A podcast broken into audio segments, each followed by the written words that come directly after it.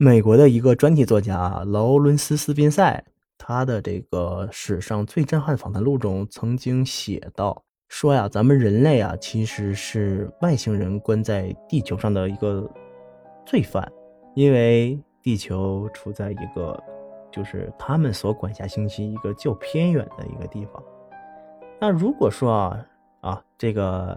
史上最震撼访谈录呢，这个到时候我也会专门做一期。然后咱们先说这个话题，我只不过是提了一个它里面说的一个可能性哈，啊，那如果说咱们人类啊真的是外星人关在地球上的罪犯，那咱们人类的祖先，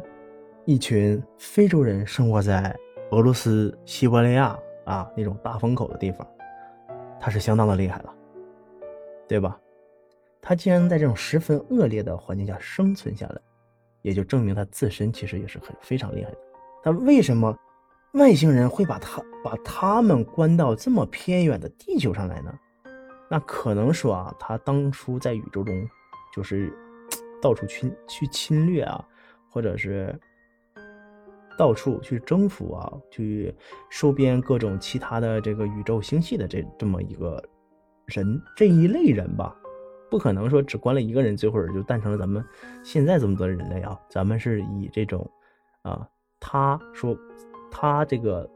嗯，史上最震撼访谈录里面的这个内容来讲，是外星人放到地球的囚犯。咱们现在的人类，以这个观点来说，那可能就是咱们的祖先走到了一个呃比较厉害的文明，哎，打不过人家，然后被人家给灭了。然后呢，